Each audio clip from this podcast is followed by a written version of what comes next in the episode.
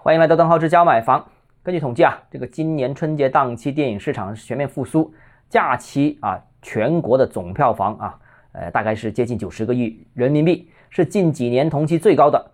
那旅游市场方面呢，自二月六号开始试点这个恢复办理出境游的这样一个呃工作之后呢，这个无论是旅行团也好，机票也好，再加上酒店也好，都在农历新年出现了呃比同期啊一倍以上的增长。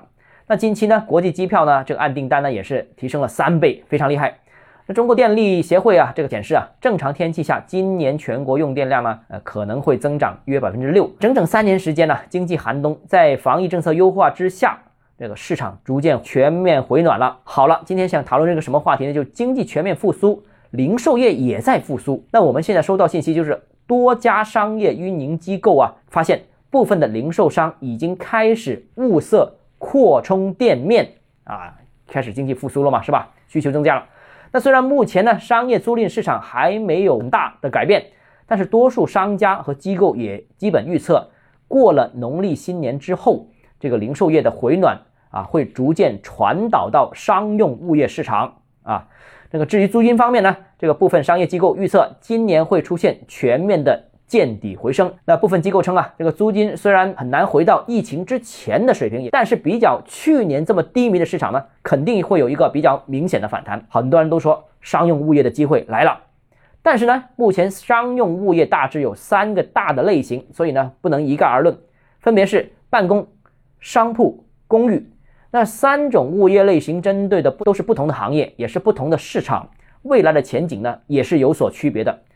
总体看来，我认为啊，二零二三年中国商用物业市场是肯定复苏的，但复苏对以上三种产品的表现可能是有所不同。那接下来呢，就逐个跟大家分析一下啊。首先呢，第一个呢，谈谈的是商铺的市场啊。商铺的市场，我给予一个判断，就是阶段性反弹啊，但是趋势性萎缩也不会改变。商铺过去十年时间里面，或者说十几年时间里面，先后被网购平台直播带货，其实冲得七零八落的了。那过去三年呢，又受疫情冲击，那所以整个商用物业的行情呢，应该是呃跌到了谷底。那我们见到了大量的门店是减租了、退租了、关门了、空置了，随处可见。但但是现在防疫政策优化了，这行业是彻底见底了。很多人也现在已经开始提前物色店面。今年随着经济复苏，商铺行情一定会有反弹的空间。但是大家不要忘记了，这个可能只是一个阶段性的反弹，只是防疫政策优化之后的反弹。但长期看，它还会受网购平台的冲击，这个没有改变啊。那所以呢，这个市场我认为只是一个阶段性的反弹啊，目前是低位啊。我认为低位也好，普通投资者不建议介入，除非你是什么呢？除非你是大宗收购，而且你是有专业运营，运营水平很高或者很有特色，否则的话，一般的普通投资者，我认为。商铺市场仍然是逢高减磅啊，建议这样。那至于写字楼和公寓，我们明天接着跟大家讨论啊。如果你个人购房有其他疑问想跟我交流的话，欢迎私信我或者添加我个人微信，账号是教买房六个字拼音首字母小写，就是微信号 d h e z j m f。我们明天见。